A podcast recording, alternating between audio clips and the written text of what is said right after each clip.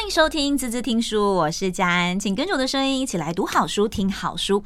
今天在这集呢，要跟大家来聊聊教育、聊聊教养。我想我们很多的听众朋友哦，呃，身边应该也有很多的小朋友，或者是我们家里有很多的小孩子哦。我觉得现在的人对于教育跟教养这个话题，太多资讯了，而且非常非常的丰沛，网络上随便爬文，这个各派说法非常的不一哦。但是我觉得很有趣的一件事情是，可能因为现在的孩子少吧，所以有别于以往，好像照书养、照猪养都会长大一样。现在的父母好像有很多的框架跟很多的担忧。佳安呢也要成为新手爸妈，所以在这个路上呢，其实有时候我也会找一些资料啊，会觉得说啊，应该要怎么样吗？或者是这样子真的好吗？然后再回头想想自己小时候，我们好像也没怎么样就长大了哦。今天在翻的这本书呢，我觉得它真的写的非常非常的温暖，是来自于有三只可爱小熊的小熊妈写的。你的管教能让孩子成为更好的大人，是由时报出版的哦。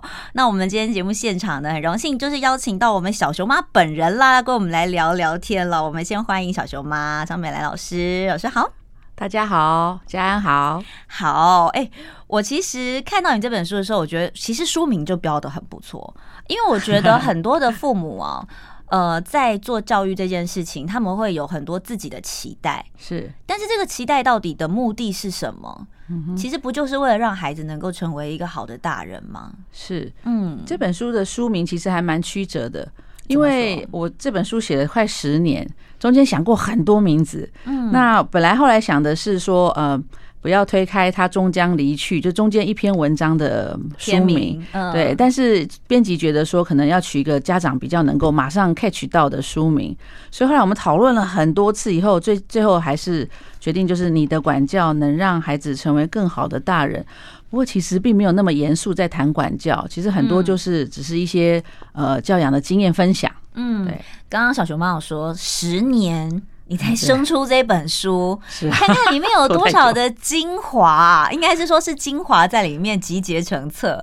不过你这里面有好几篇故事，我觉得都非常的动人，也是现在很多父母应该要好好留意的事情，因为我觉得时代不一样了。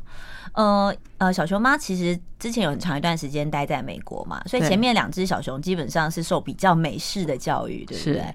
然后后来迷你熊回到了台湾，我觉得这蛮有趣的地方是，可以跟大家先来分享一下。第一个，你为什么会想要把它集结成册？其实您已经出很多书了，然后在网络上也写了很多文章，是 对。那我觉得在追你的粉丝也很多，对。我想大家应该都很好奇，就是你到底用什么样的方式去调教出三只？嗯，我觉得有点冲突，有点矛盾，而且三个都男生哎，你这样说男生这个体力很 很消耗的，是这样子吗？哎，对，因为其实很想生女儿。但是怎么试都是男生，对，就基因太强大。对对对，我就是说，可能上辈子的情人都来找我，对对。所以，但是养男生其实蛮蛮开心的，就是他们比较心里藏不住话，嗯，比较直接。他们他们很直接，就想到什么就表现什么，所以也也是蛮开心的啦。虽然体力消耗真的很多，对，每次到了暑假，我都要订一桶一桶的鸡精才能够撑下去这样子。那呃，为什么想要集结成册？其实是因为。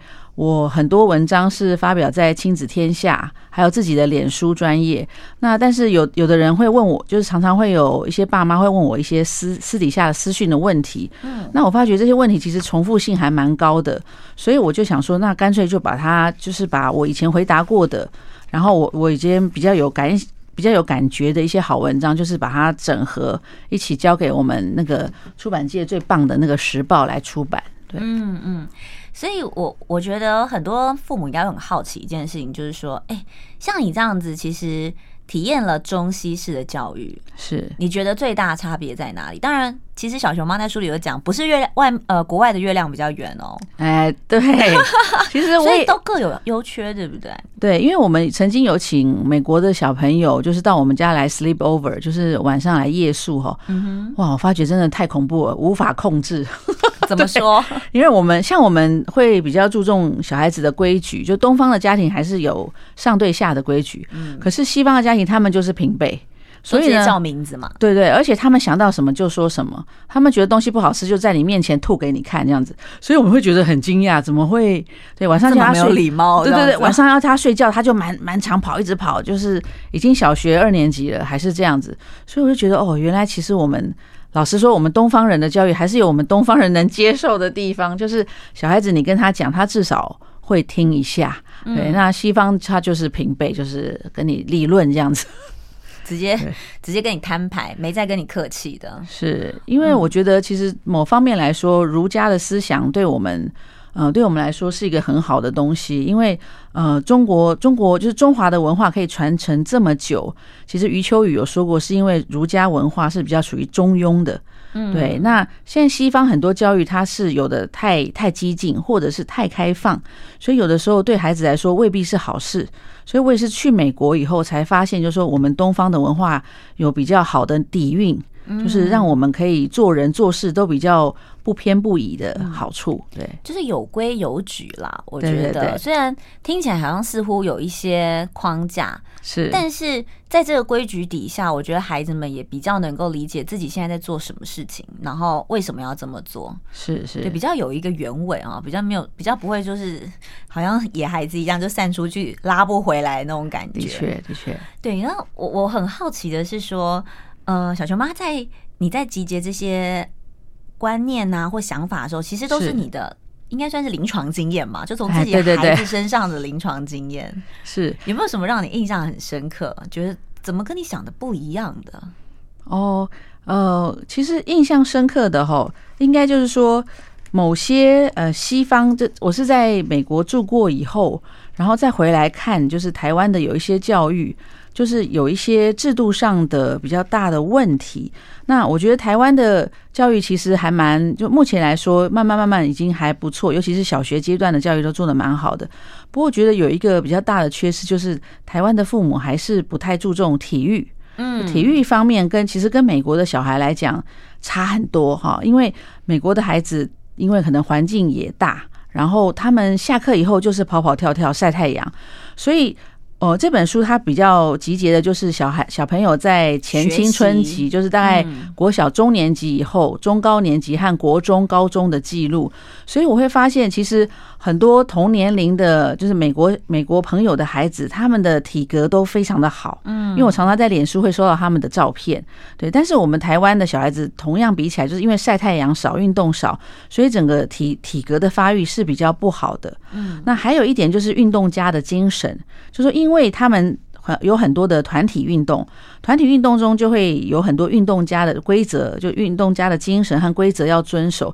但是因为台湾比较少这种运动，就团体运动的项目，所以老实说，我一直觉得台湾人的守法观念并没有美国这么好。嗯，可能是因为小的时候这种团体运动，就是棒球啊，那种就是球类运动比较没有真正的亲身参与那么多。嗯，所以有的时候输了。输不起就一直哭，好，或者是叫骂，好，所以，呃，我觉得运动来说，对台湾的孩子是很重要的，这这点是一定要加强的。是我我在你的书里面，我看到了一篇，我觉得很有，我蛮认同的，就是现在的父母都喜欢丢安亲班，那我觉得也不是丢啦，就是说可能会担心不得不然，对，有的是不得已，那有的是说，哦，我担心他输在起跑点，是，或者是应该要先把这个学好。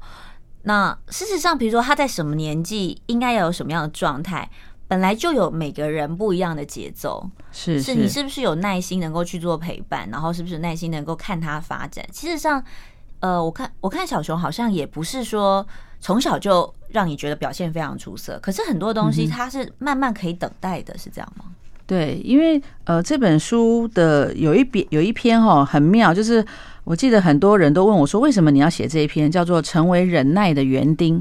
好，因为我刚回台湾的时候也是很焦虑，因为周边很多人他们都是补这个补那个，然后跟我讲说，在小学一定要准备三宝。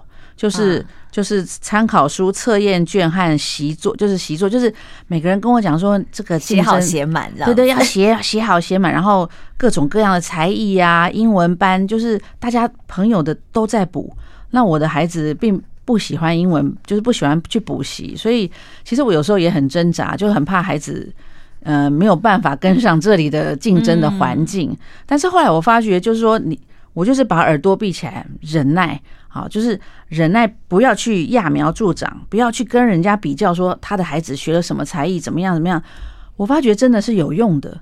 就是说，你用你你自己最朴实的方式去带孩子，然后当然不是说你就完全不用管他，而是说你要多多呃多参考中西方的一些教养的经验。嗯，但我发觉真的就是说，你不要去管别人学了这么多东西，还是有用的。因为小的时候真的，你给他写好写满，他就对学习没有这么主动。嗯，但你小时候让他玩的够，运动的够，他在国中的时候反而会。比较有有动机，有那个体力去冲刺，嗯，对，所以真的就是不要揠苗助长。我非常认同这个这个概念，因为我总觉得，像我们回想小时候，比如说很多同学被爸妈逼着学这个学那个学哪个，现在回头去看，长大之后他们有在这个领域上发展吗？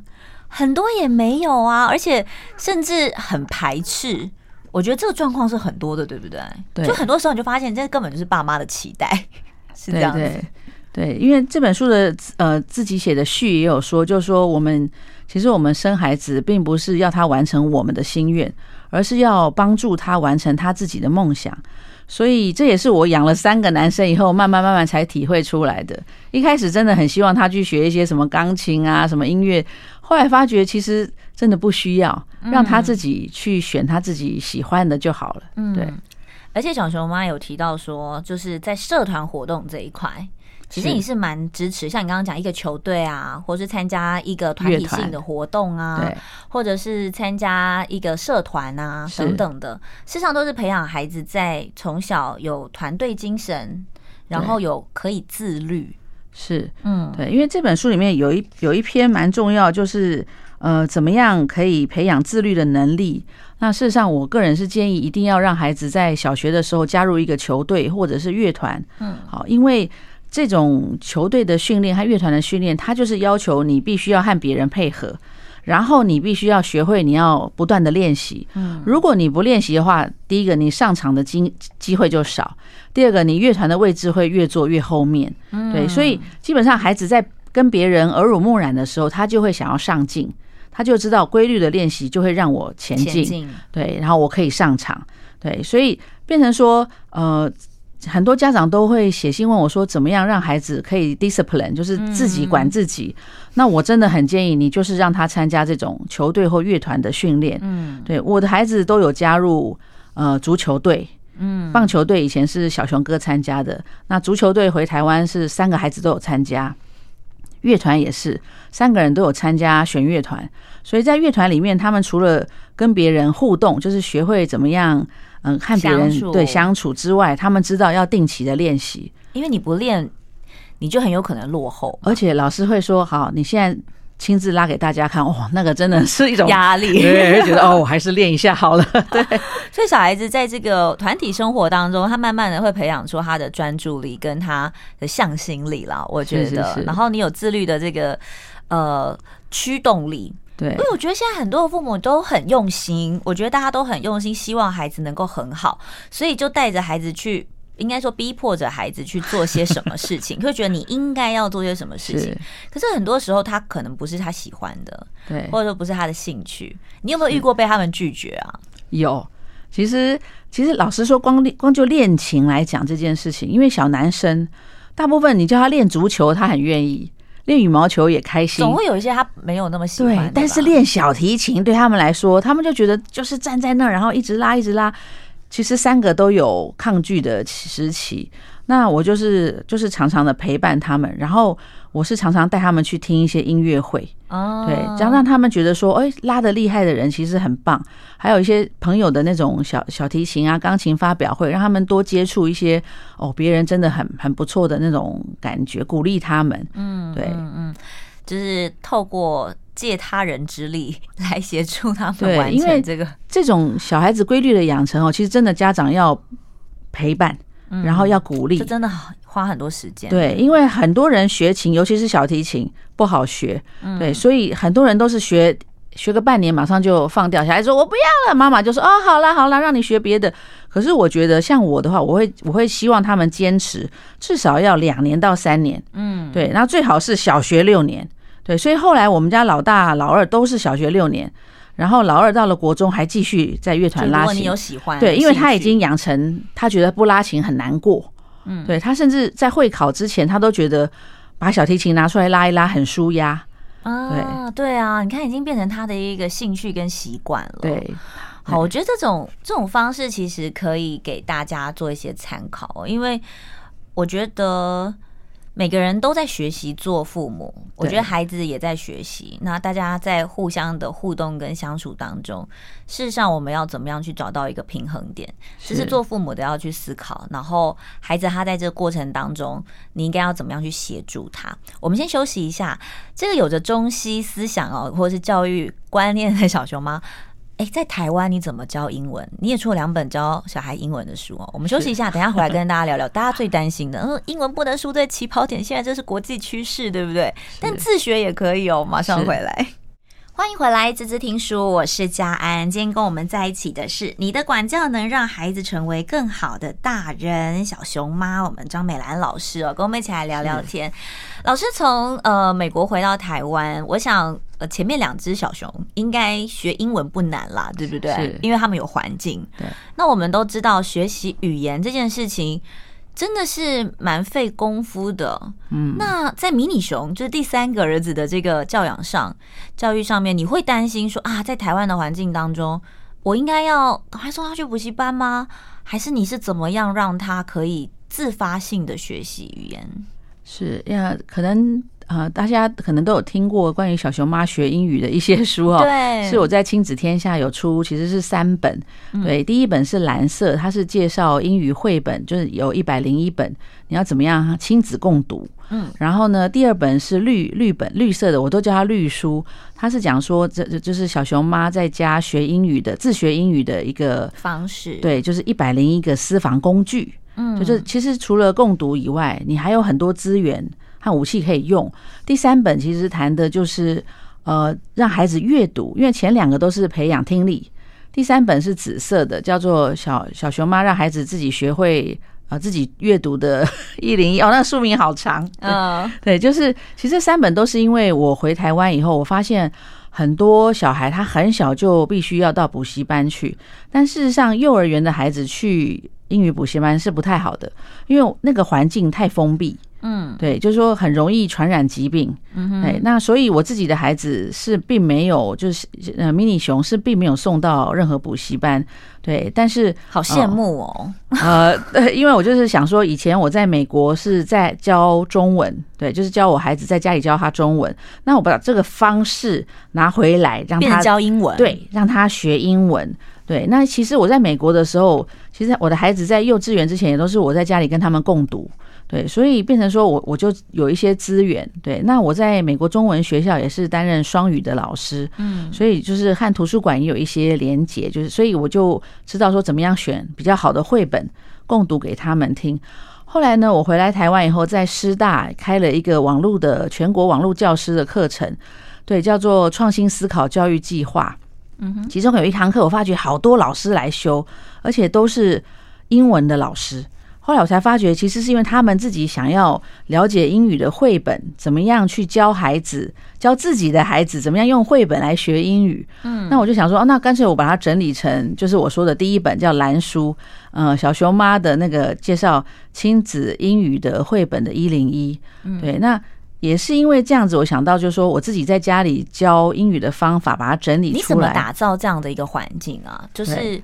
呃，其实我我知道小熊妈很重视阅读这件事情，不止英文啦，我觉得中文中文也很重要。对，你怎么去打造这样的环境？其实我们家哈，我们家没有电视，熊爸爸还是有电视，但是我们家我们家电视管控的很严格，三 C 的管控管控很严格，就是小学、幼稚园到国中，其实都没有随便可以看电视的时间，一天就是三十分钟。嗯，对，而且要他们做完做完家事、做完功课以后，哎，对，大家有听到吗？做家事。我觉得很多的孩子会觉得这东西不是应该妈妈处理，衣服没有折过，洗碗为什么会是我？这真的，你知道你在国中、幼稚园或是国小听到这种话，你就知道家里有多么的夸张。其实很多东西是可以互相一起练习的，从他们可以可以在帮忙的时候，你就让他知道他也可以做这件事情，而且这是一个家，大家本来就应该一起。协助的事，对对对，佳安说的没错。我常常跟他们讲说，这个家是大家的，不是只有妈妈的。嗯，所以我就说，你们如果想要得到一些好的东西，比如说想要看电视，想要上网三十分钟，你们就是必须完成家事。嗯，那每一个人都有指定的家事。对，像小呃迷你熊，他就是洗菜。然后呢，对，那我们家老二呢，他就是负责浇花，然后帮我们家养鸟这样子。对，就是每个人都有自己倒垃圾，对，都是都有的每个人指定的一些家事，对。对，我觉得这其实是还蛮好的生活教育啦。对，那您之前刚刚有问我说，怎么样营造那个环境？嗯、其实我真的很认真的把它写在，就是我说的绿书，就是小熊妈在家学英语的那个私房工具一零一，我就写你怎么样营造一个英语的环境。其实这样你真的不需要这么小就把孩子送补习班。第一个，你舟车可以省掉很多劳顿的时间；第二个，孩子不会那么容易生病。好，第三个，其实台湾是有那些资源可以让你在家里还是可以学英文的，真的。嗯，因为这边可能来不及讲，有兴趣请请去找我的秘书这样子。对，大家可以上网搜寻一下。小熊妈其实在学英文这一块费了很多的心思。是，不过我觉得回头说来，我觉得跟孩子相处，嗯，很多时候他是会有一些原则跟方法的。对，我，我其实还蛮欣赏小熊妈的原则。你有没有曾经被人家说过说，哎？感觉你很在意孩子的状态，可是其实你好像也有点凶。有人这样说过你吗？我的孩子说，妈妈其实蛮凶的。孩子自己说，对对对，嗯，因为我觉得曾经有人问我说：“哎，我怎么样可以当孩子最好的朋友？”嗯，可是我觉得我在书里面有写说，其实你在做朋友之前，你是他的母亲，母对你，你如果把你的孩子没有管教好，其实最大的损失是你的孩子，因为你现在不管他，他将来到外面乱讲话，就是被别人管啊，对他被人家抗暴的，那就是损失，他受到的伤害可能千百倍，所以你必须在家里，你先把他的行为和言行都。规规范好，让他出去外面才不会随便就得罪别人。嗯哼，对，所以我是觉得有的时候你在当孩当朋友之前，你还是要画好一定的原则，就是界限。你告诉孩子说，跟别人相处，甚至跟家人相处，你都要尊重别人。然后你不可以想到什么就说什么，想到什么就做什么，那是不不被允许的。尤其在我们华人的社会，我们的规范其实是很多的。对、嗯，相对比较多的礼节，礼节对礼节是很多的。对，那你会怎么去规范或者是做惩处呢？现在的父母都好害怕处罚这件事哦。哎，这对真的，我发现很多家长会很害怕孩子抗议或怎么样。可我觉得你就要想到，你是母亲，你就是要管教他。对，所以通常是他犯错的时候，我。会先用眼神来提醒他，就是眼神会变得很犀利。但如果他太北吧，看不清楚的时候呢，还蛮多这样的孩子哦。对，如果是在家里，我会直接的告诉他说：“你这样说不对，对，你要跟我道歉，或者跟谁道歉。”对，如果他不愿意做的话，那那么他们马上就会有及时的处罚，譬如说马上去拖地，或者是马上去房间去探奥，就是有有有比较直接的处罚，对，或者是剥夺他使用。什么三 C，或者是可以看书，甚至看书我都会变成一个惩罚，因为我家的小孩很喜欢看书，对，嗯、所有的书都是我帮他们收集好了，所以拿到看书不准他们看书这点，他们马上就会妥协，因为书对他们来说很重要。真好哎、欸，这个习惯要养成真的很不容易哎，你看现在孩子。有多害怕看书啊？哎，对，但是如果养成图不看字，这才是一个很可怕的事情。对，这点我在书里也有提到。现在小孩看太多图图文书了，或者是漫画书了，其实家长真的要小心这个漫画陷阱，因为很多家长就说：“哎，我的孩子有在念书啊。”可是他看的其实真的千篇一律都是漫画，这个对文字的。熏陶是差很多的，一定要叫孩子看文字书和桥梁书。其实我我现在回想自己小时候，我还蛮喜欢看，真的还蛮喜欢看经典的。比如说你有提到的《西游记》啊，《三国演义》啊。好了，我最喜欢看的是《红楼梦》了。啊，对对对，自己讲的时候就觉得，哎，因为女生嘛，跟男生比较不一样。然后《水浒传》，然后最后就是看金庸。对对，金庸真的完全就就是，是我看到的时候觉得，对我们小时候就是这样读上来，而且那时候你会觉得这个东西比教科书。还好看，嗯，对，有意思多了。当然啊，所以他到后期，他真的就像小熊妈提到的，很多妈妈会担心的，作文怎么办？对，因为作文这个东西，其实我本身也有很惨痛的经验。我小时候非常爱看漫画，我就是那个最爱看漫画的那个女生。对，所以小学的时候一直看，到了国中，老师叫我们写图写日记，我真的写不出来，因为我只会画，嗯，所以我就跟老师举手说：“嗯，老师，我可不可以用画的？”那、啊、当然不行嘛，因为高中要考作文。对啊，所以因为我有自己本身惨痛的经验，所以我对于我自己孩子，对于在文字阅读上，我是很小的时候就很注重的。就是漫画这个东西可以看，但是我们家不收藏非常多，我只收藏经典的，像怪异怪异黑杰克这种，嗯、对比较好的，对比较好的漫画，世界历史这种漫画系列。那但是我规定说，你们可以在图书馆看，或在学校看，但回到家就是看从我们我选的桥梁书，就是我有写一本黄书，他有写呃小熊妈给中小学生的经典阅读书单一零一，对，那从那个书单，因为那书单就是我带这三个孩子阅读的，从初级、中级到高级的书单，嗯，你你从这里面的书单里面，你就慢慢你的阅读能力会往上升。而不是掉到我所谓的漫画陷阱里面，因为掉到漫画陷阱里面，很多到了国中，他也只看漫画，哇，那这个这个阅写作能力真的。没有办法，而且你看现在大家使用图文的方式越来越多，包含你看现在滑手机、三 C，其实都是声光啦。那大家习惯看这个动态的时候，对你孩子，你想你自己都懒得打字跟写字，更何况是小孩。那我们大人当然是因为我们已经学完了，我们有基础，偶尔忘记就算了，因为没人在考你了嘛，对不对？可对小孩来讲，这就会是一个很大的困扰，因为当他面临到实际上他需要去做。呃，写作文的考试，或者他真的是需要把自己的感觉，我觉得最简单的，把自己的感觉说出来，跟讲，跟写出来，是你都遇到障碍的时候，事实上是蛮挫败的耶。对，真的复试甚窘，就是没有没有文字嘛，没有那个字词在里面写不出来。所以我常常会有的时候会去一些中小学演讲，讲那个呃，让孩子爱上阅读的八大原则。嗯，其实有一个原则就是很重要，就是。你要控制他们使用三 C 的时间，嗯，因为很多家长就是在家里说啊，你随便用吧，手机、平板、电视随便看，千万不要。有这个怎么会念书？对啊，对，你你一定要把这些东西控制，就是我说的原则，每一天就是三十分钟，其他的没事没事了，家里多放一些书架，多放一些好的书，他没事，他当然就是翻书来看嘛，他不可能，如果他一直在划手机，他怎么可能会去看书？对啊，所以其实很多时候是。原则很重要，然后父母要要坚定立场，对对对，要坚持住啊，好不好？各位，我们先休息一下，马上回来。欢迎回来，滋滋听书，我是佳安。今天跟我们在一起的是三只可爱小熊的小熊妈，大家好，好。呃，我觉得真的是聊得很开心哦，然后也发现其实很多时候也突破了我们对呃面对教育小孩这件事情，有些时候。现在的父母，我觉得相对比较紧张啦。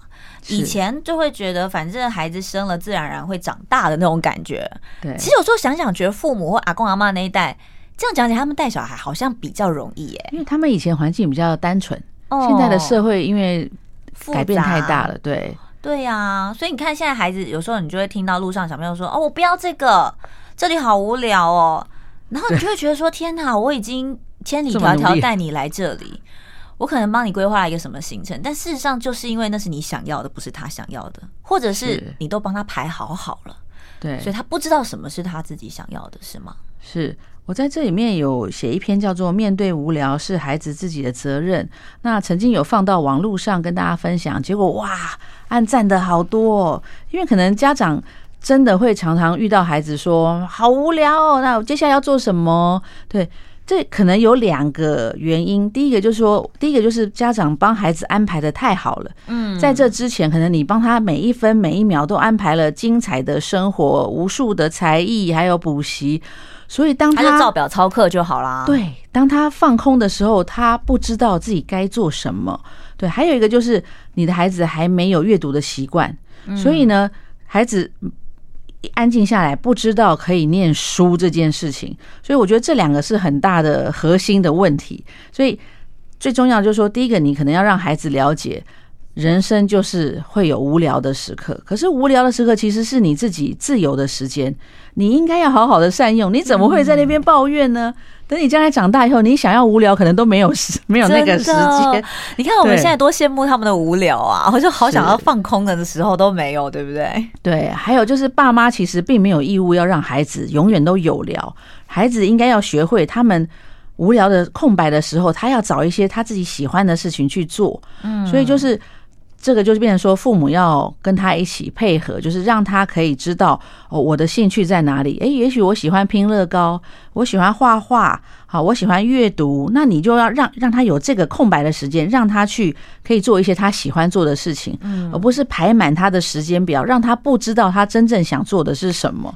嗯，对，有时候我会觉得。呃，亚洲的教育是比较填鸭式的了，我觉得这大家都相对的认同。那也变得是说，照表操课对他们来讲已经是一个日常的生活。对，所以他们也会很习惯说，下课之后就问你说：“哎，那我们等一下要干嘛？” 对，然后下有一种下一站去去哪里？经纪人，对，对对对。然后所以父母也很担心他把他留白，因为他也会觉得很困扰，是，因为他也很怕他跟他跳脚，很怕孩子跟你跳脚，对不对？对。可是我觉得你换一个角度去思考，就是。哎、欸，我们人生这么长哎、欸，很多时候我们也会需要自己独处的时候啊。是是，我们也要安排自己的行程啊。对，那这个也是一种学习啊。是因为这个发现是我在美国过带小孩的时候，就是寒暑假的时候，很多亚洲的父母都好焦虑，想说啊，赶快报这个夏令营，抢那个夏令营。哎、欸，我看到我奇怪，美国的妈妈都很轻松自在。我说，哎、欸，你们都不学东西哦？他说。小孩子平常上课已经很辛苦了，放假就让他们好好的休息啊。其实我心里 OS 想说，你们美国根本就没有那么辛苦，好不好？你们都轻松的不得了，好不好？我想说，哦，也对哦，他们都带孩子去山里走走啊，就是无聊就躺在家里啊，或者是去游泳池玩一玩。他们并没有安排这么多的夏令营，他们觉得一个或两个就够了。但不像台湾的父母或亚洲的父母都是排满满的。那时候我才发觉，哦，原来东西方是。这种对于放假或放空的教育是还是有很大差异的，大家的认知我觉得不太一样。对，因为对大人来讲，就是觉得天哪，孩子放假回来是一种可能 妈妈的折磨，对，所以就想办法要把他们送出去。但我觉得也没有什么好跟不好啦，我觉得这都是父母可以去。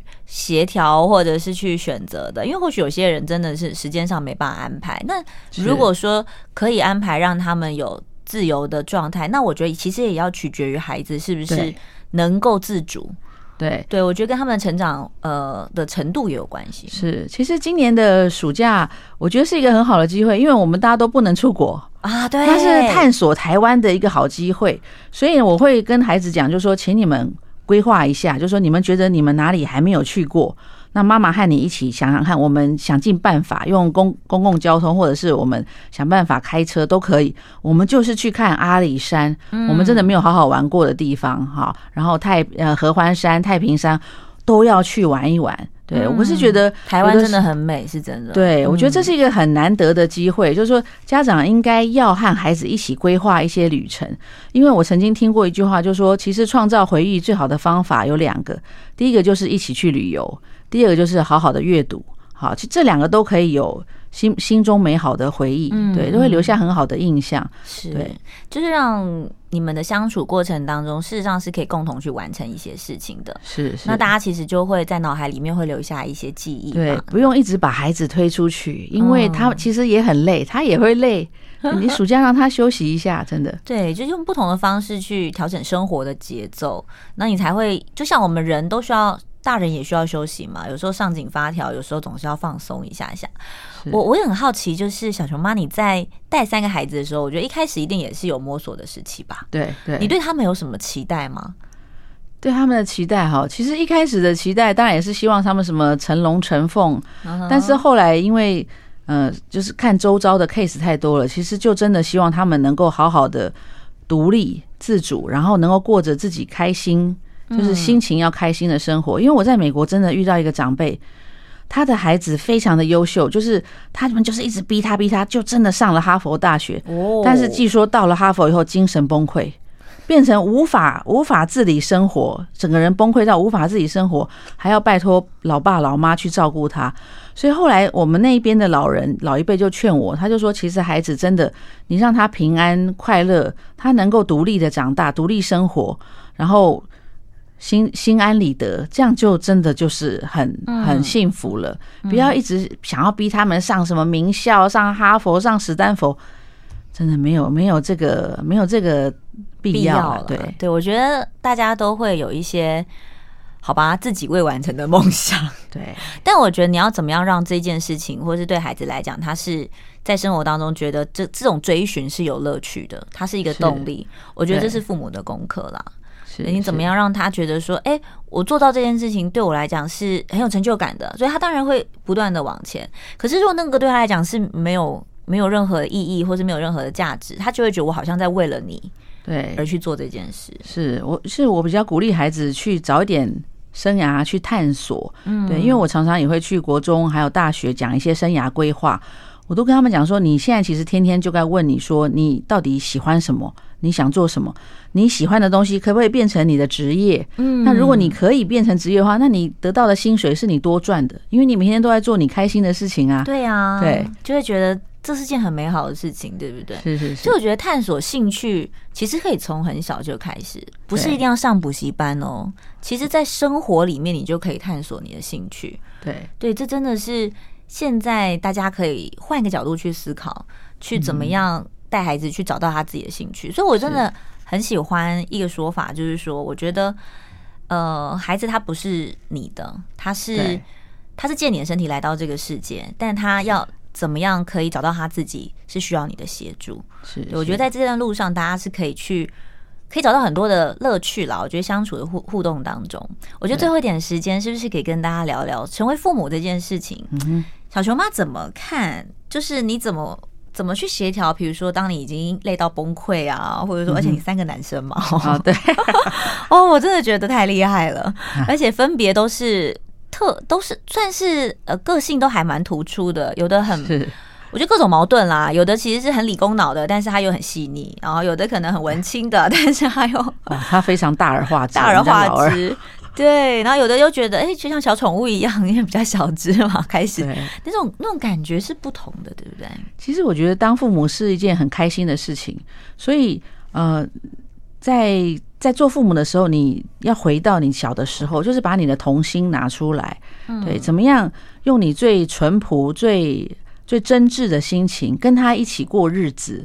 我觉得这是很难得的一个创造回忆的机会，因为等到他将来长大以后，像像我的儿子十八岁以后的，他们有他们自己的世界。你想要叫他陪你逛街啊，买什么东西，他他是。想都别想。对，所以真的要珍惜哦，从他出生一直到十岁，尤其是男生这段时间，你可以陪伴的时候，你就用心的去陪伴他，然后你不要一直逼迫他要做些你想要的事情，你就是开心的陪他一起玩，然后呢，把自己也当做孩子，对，一起。开心的成长，在你陪伴他的时候，你会发现，哎，我好像也回到了当年童年的时候，甚至有些我那时候没有完成、没有开心的事情，哎，我现在跟着他一起就一起开心了。嗯，所以就是父母第一个不要给孩子太多你自己的愿望再加在他身上，第二个就是你要放放松心情，想说啊，我是不是应该把他交给专家带？这个对他来说比较好。没有没有，你就是找一些资料，然后跟他一起画画，跟他一起唱歌，跟他一起出去玩。嗯，就是。自己的真实的陪伴比你把他送到专家那里好，嗯，我我真的是这么觉得，就是不要完全外包，嗯，因为这这么珍惜的、这么珍贵的十年，你都把它送给别人，等到你想要陪他的时候，他不要你陪的。孩子也是会长大的，好吗？是 是，我觉得这些可以让大家。